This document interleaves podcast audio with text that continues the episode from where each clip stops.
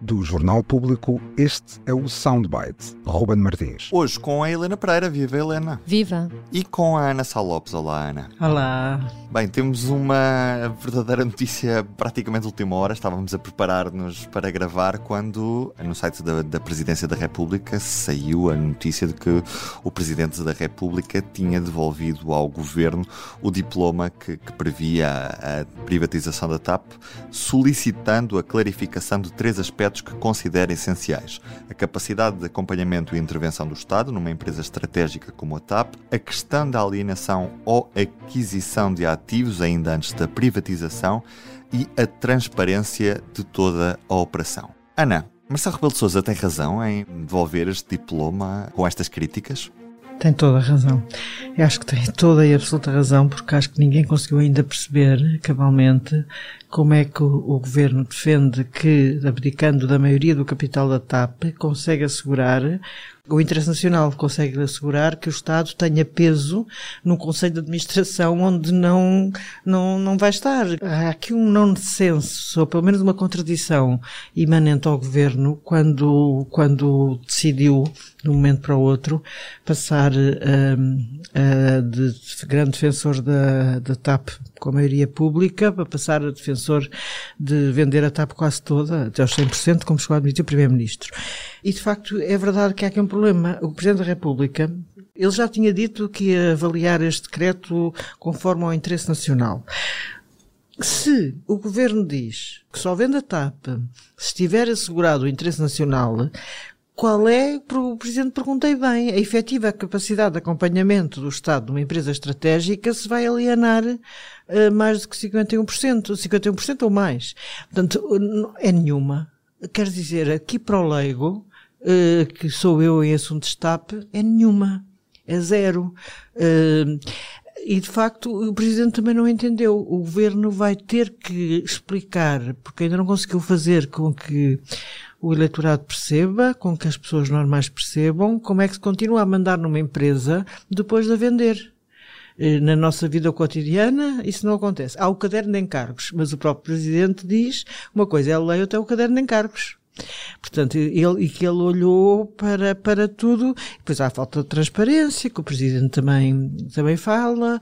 Isto é uma grande, grande, grande, é um grande decreto de Marcelo Rebelo de Sousa para incomodar o Governo. Na carta que envia ao Primeiro-Ministro há um parágrafo que, que que é muito, muito relevante, que diz que Marcelo solicitou esclarecimentos complementares ao governo, mas, e, e cito, infelizmente, as respostas ontem recebidas não permitiram clarificar na totalidade três aspectos que considera essenciais, e já aqui referimos esses três aspectos.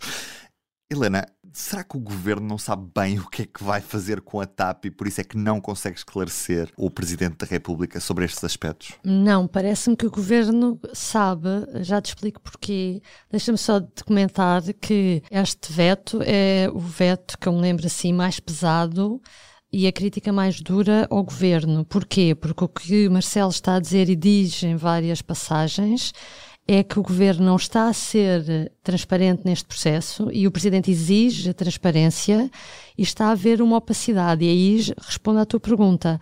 O que o, o que o presidente está a dizer é que o governo montou esta operação de privatização da TAP de forma a ela não ser transparente e está a fazer de propósito para que não se perceba.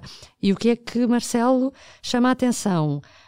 Um, por exemplo, dois pontos. O ponto 3 para mim é o mais importante, que é Marcelo diz que o governo, de propósito, uh, está a fazer uma espécie de venda à la carte, sem definir regras claras no caderno de encargos para a forma de venda, de venda da empresa. Isso passa, nomeadamente, porque temos que nos recordar: o governo tinha várias opções para fazer esta venda. Ainda há pouco tempo, antes da aprovação em Conselho de Ministros, houve notícia sobre isso. O governo podia fazer um concurso público, podia fazer um concurso aberto a candidatos previamente escolhidos, podia fazer uma venda direta, podia fazer uma oferta na Bolsa de Valores.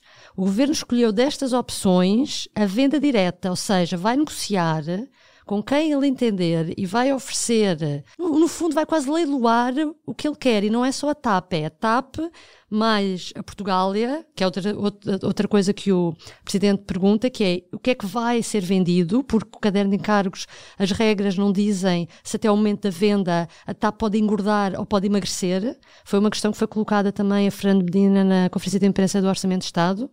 E, portanto, o que parece-me a mim, o que o Marcelo está a dizer é o Governo está a fazer de propósito para, no fundo, o que é que nós podemos oferecer para aquele senhor nos dar mais.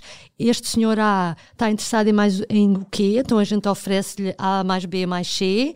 O senhor, outro, outra companhia está interessada em quê? E nós vamos fazer aqui construir, construir um leque de, de, de oferta em função do valor, lá está o valor. Fernandina também disse que o valor não ia, ser, não ia ser o critério essencial. O critério essencial ia ser o hub de Lisboa.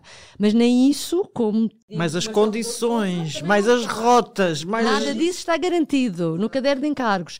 Eu relembro aqui as críticas que realmente têm sido feitas pelos sindicatos da pressa e de Pedro Nuno Santos também, da, qual é a pressa em vender agora, assim. Pedro Nuno Santos é mesmo contra que se venda a maioria. E por outro lado, isto faz-me lembrar, um, assim, num devaneio agora que me passou pela cabeça, faz-me lembrar o processo de, de venda de, de, dos submarinos que foi feito pouco tempo antes de umas eleições europeias, numa altura em que era importante a negociação entre Estados para cargos que mais tarde vieram a ocorrer e, e esta circunstância de ser feita em cima das eleições europeias. Estás também... a dizer que há um cargo no Conselho Europeu que está a ser vítima da TAP?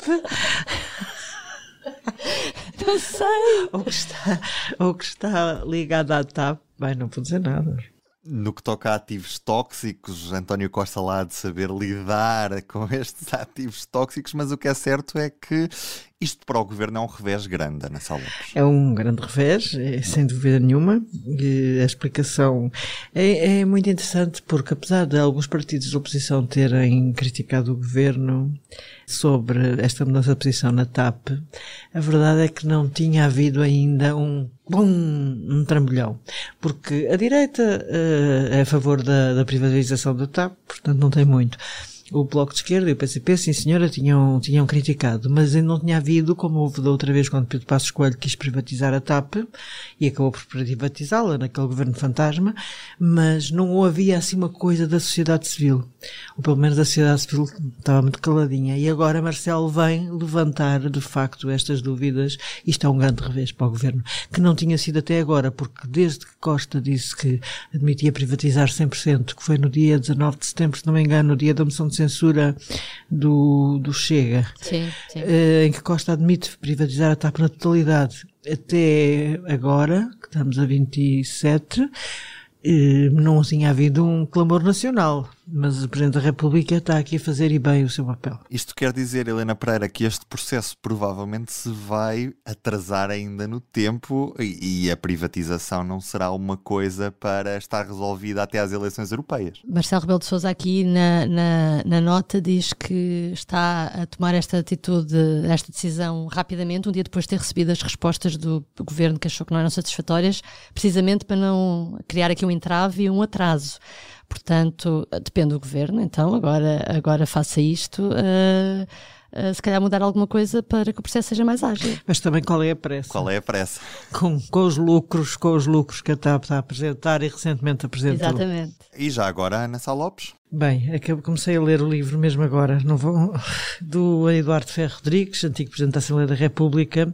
São as memórias dele, chama-se Teu Nome Ótimo, se veja a minha vida, e não vão acreditar. Mas eu comecei a ler, começa na, na casa onde ele nasceu, na Rua Gonçalves Crespo, em Lisboa, e eu só queria, confesso que não me apetecia vir para aqui gravar o podcast, queria ficar ali sentada na minha secretária a ler, porque a escrita de Ferro Rodrigues, eu não sabia que Ferro Rodrigues escrevia tão bem.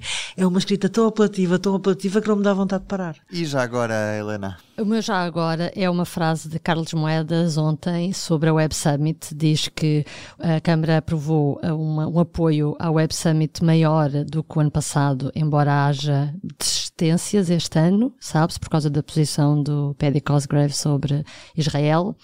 E Carlos Moedas diz que há uma uma novidade muito boa neste ano, porque há uma cláusula no contrato que ele decidiu acrescentar que diz que, cito, se houver menos gente, a organização da Web Summit tem que devolver dinheiro.